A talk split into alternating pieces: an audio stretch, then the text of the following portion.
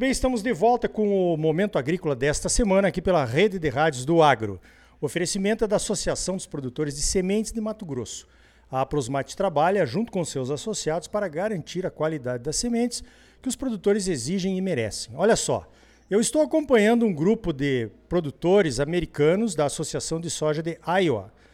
Iowa, lá nos Estados Unidos, é um dos maiores produtores de soja e milho, né? Equivale ao Mato Grosso, digamos assim, compete todo ano lá com Illinois para ver quem produz mais soja, mais milho. E eles vieram aqui conhecer então o Maranhão. Nós viemos conhecer porque eu também não conhecia a produção de soja aqui no Maranhão. Nós viemos até Balsas, onde a, uma grande produção de soja se desenvolve, é o município que mais produz soja aqui na região do Matopiba, né, aqui eh, sendo um município do Maranhão. Encontrei um gaúcho aqui, como não poderia deixar de ser, né? O Paulo Krelin formou lá na UPF, em Passo Fundo. Eu acho que deve ter sido colega do meu irmão lá, o Rogério, em algumas matérias, do meu amigo Marcos da Rosa, que também se formou lá e tal. E o Paulo, ele está aqui produzindo, evidentemente, e presidindo uma fundação de apoio à pesquisa, a FAPSEM. Então eu vou pedir para o Paulo aqui para ele contar para os nossos ouvintes como é que é a produção de soja aqui em Balsas, aqui no Maranhão. Bom dia, Paulo. Bom dia a todos. Realmente, aqui produzir soja é um desafio constante, né? A gente tem vários entraves aqui, a questão logística, a questão ambiental, mas nos últimos anos a gente conseguiu uma evolução muito grande nessa parte toda de infraestrutura, que Balsas hoje só está aguardando e já merece há mais tempo um voo regional, para que a gente não precise mais fazer 400 quilômetros para pegar um voo em Imperatriz, né? Mudou bastante desde que eu cheguei aqui, eu já estou aqui há 21 anos, e a FAPSEM iniciou um trabalho muito grande aqui na região, com um convênio com a Embrapa inicialmente, né? E é onde começou a desenvolver então os materiais adaptados para a nossa região aqui do sul do Maranhão. Antes não tinha material, as produtividades eram baixas, né? E aí nasceu a tal da sambaíba. Então foi onde eu abri o meu cerrado aqui com sambaíba e no primeiro ano a gente conseguiu já uma produção de 49 sacos por hectare. Olha que maravilha, né? Uma história que aconteceu parecida, né, que aconteceu em todos os estados do Centro-Oeste brasileiro, os gaúchos migrando, trazendo conhecimento de como fazer as coisas, adaptando as tecnologias, né? Agora, quantos hectares de soja já se produz aqui na região de Balsas, Paulo? Aqui na região de Balsas está em torno já de uns 800 mil hectares, né? O Maranhão hoje produz já mais de um milhão de hectares, que está na faixa de 1,200, 1,300, né? E a gente está crescendo. O Maranhão tem um potencial muito grande e vai crescer muito ainda. A gente acredita nessa região, né? O potencial é grande. Nós precisamos somente um apoio maior da parte do governo do Estado nessa questão de infraestrutura. O resto, nós da iniciativa privada, a gente faz e acontece. Aliás, é o que tem acontecido em outros estados do Brasil também. Se a gente fosse esperar por um apoio maior do governo, não teríamos nem vindo para cá, né? Agora, Paulo, eu vi aqui que nem todos os produtores maranhenses ainda fazem a segunda safra de milho. Como é que é essa questão? Você acha que isso vai crescer por aqui também? Vai sim, só que aqui tem uma particularidade, né? Tem regiões aqui que não permite fazer a safrinha, a segunda safra, né? Em função do clima. Então, a região onde eu estou, na Serra do Penitente, é uma região fantástica para a segunda safra do milho safrinha. Ela tem altitude, né, em torno de 600 ah, metros. Tem a região dos Gerais de Balsa, que é Batavo. Né, tem várias regiões aí que permite essa safrinha e vem crescendo ano a ano. O que limita nós em safrinha aqui, nessas regiões que você tem um clima favorável, é a tua capacidade operacional de plantio rápido, né? E colheita rápido, porque se você não tem esse dimensionamento de, de operacional eficiente e uma capacidade boa, você não consegue. Eu já vou para o quarto ano que eu consegui me estruturar para isso, trabalhei para isso, né? Que eu faço 100% da minha área de safrinha, através de tecnologia, né? Equipe treinada, equipe comprometida, eficiente e motivada. Com certeza, né? Eu acho que isso é importante. Eu vejo que os produtores no começo têm uma certa restrição, né? Aconteceu assim no Mato Grosso também, de fazer a segunda safra, mas depois que ele pega o jeito, vamos dizer assim, vai embora, né? Agora, você também é vice-presidente da Federação Brasileira de Plantio Direto na Palha, né? Que faz, fez um grande trabalho de adoção do plantio direto pelo Brasil afora. Vocês mostraram isso para os americanos aqui. Eu acho que eles estão muito bem uh, informados a respeito do que da importância total, né, que a gente dá para a sustentabilidade do plantio. Exatamente. Eu estou como vice-presidente da Federação Brasileira do Sistema Plantio Direto para o Estado do Maranhão. Né? E a federação vem fazendo um trabalho fantástico né, dos últimos anos. O plantio direto já existe há 52 anos no Brasil. Aí nós temos os, o pai do plantio direto, o seu Herbert eh, Bartz, né? O Frank Dictra, Nono Pereira, dá para citar vários aí, que graças a eles né, houve uma revolução na agricultura brasileira. Então, se não fosse o sistema plantio direto, nós não estaríamos hoje onde nós chegamos, né? que viabilizou. Então, nós estamos produzindo hoje é, com responsabilidade, com sustentabilidade, né? através desse sistema plantio direto, que você conseguiu reduzir custo, né? um sistema que, se você não investir hoje, o produtor em tecnologia, em palhada, em material genético, ele vai ficar para trás, não vai ter as produtividades Hoje eu estou colhendo acima de 70 sacos de média na minha lavoura. E a minha meta agora é chegar nos 80. Cheguei nos 70, vamos chegar para os 80. E vamos indo, né? Porque material genético hoje tem potencial para isso, né? Com certeza, está todo mundo tentando essas altas produtividades aí que esses novos materiais genéticos estão trazendo para nós. Agora você mostrou um slide aí da sua propriedade, muito interessante, né? Que vocês já tiveram uma seca aqui no Maranhão ano passado.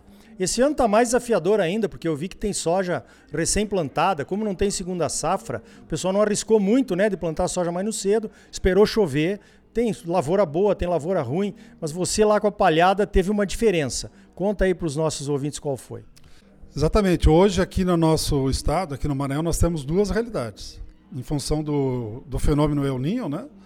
Uh, nós tivemos poucas chuvas no início. Mês de outubro, eu larguei o plantio com 20 milímetros no dia 28 de outubro. Temei meu plantio dia 4 de novembro. Novembro deu só 180 milímetros de chuva, dezembro 138 e agora até o dia 11, a última chuva de janeiro, nós já estamos com 120. Esse produtor que vem investindo ao longo dos anos em perfil de solo, palhada, tecnologia, eh, material genético e uma equipe consolidada, eficiente, comprometida, ele vai ter uma produtividade boa. Agora, aquele que não fez a lição de casa, vamos dizer assim, ele não vai ter a mesma. Esse ano vai ser um ano de mostrar o diferencial grande, o que é o sistema plantio direto. Então, tem, tem produtores que vai colher 60 sacos, por exemplo, e tem aquele que vai colher 30, que não fez a lição de casa. Que se tu não investir no solo, não vai ter boas produtividades. Né?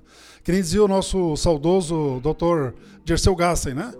que a produtividade ela é proporcional ao investimento que você faz por hectare. Então, depende da tecnologia que você usar, você vai ter uma produtividade X. Então, isso é o básico.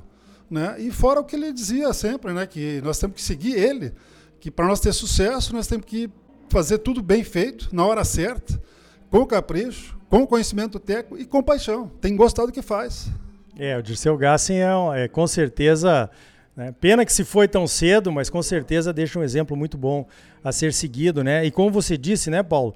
A construção da palhada, do, da, da, qualidade do, da cama, do solo, né? Onde você vai depositar a semente, ela tem que ser feita nos anos bons, para que daí nos anos piores um pouco, desafiadores, ela possa mostrar o seu potencial. Agora, Paulo, vamos falar um pouquinho de uma outra ação que a FAPSEM faz aqui na região, que é o Agrobalsas, a feira de, de produção agrícola. Como é que funciona? Agrobalsa é a maior feira do agronegócio aqui do, do Maranhão. Né? E, e o objetivo principal dela é a difusão de tecnologias. Né? Aqui a gente tem desde o pequeno, médio e grande produtor.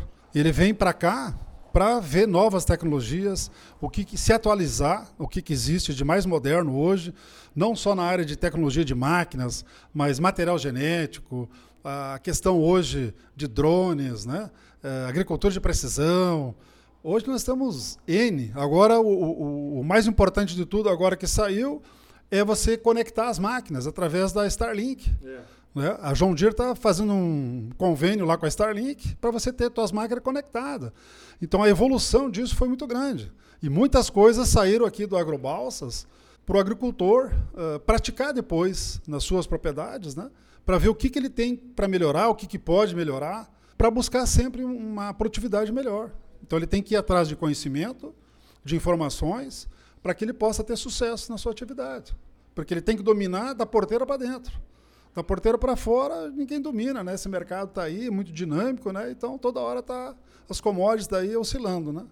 Beleza, muito bem então, olha só, conversei com o Paulo Krelin, ele é produtor aqui em Balsas, no Maranhão, veio lá do Rio Grande do Sul, a mesma história que aconteceu com tantos gaúchos espalhados pelo centro-oeste aí do Brasil, né? e norte e nordeste também agora, com certeza. Ele é o presidente da Fundação de Apoio à Pesquisa aqui de Balsas, a FAPSEM.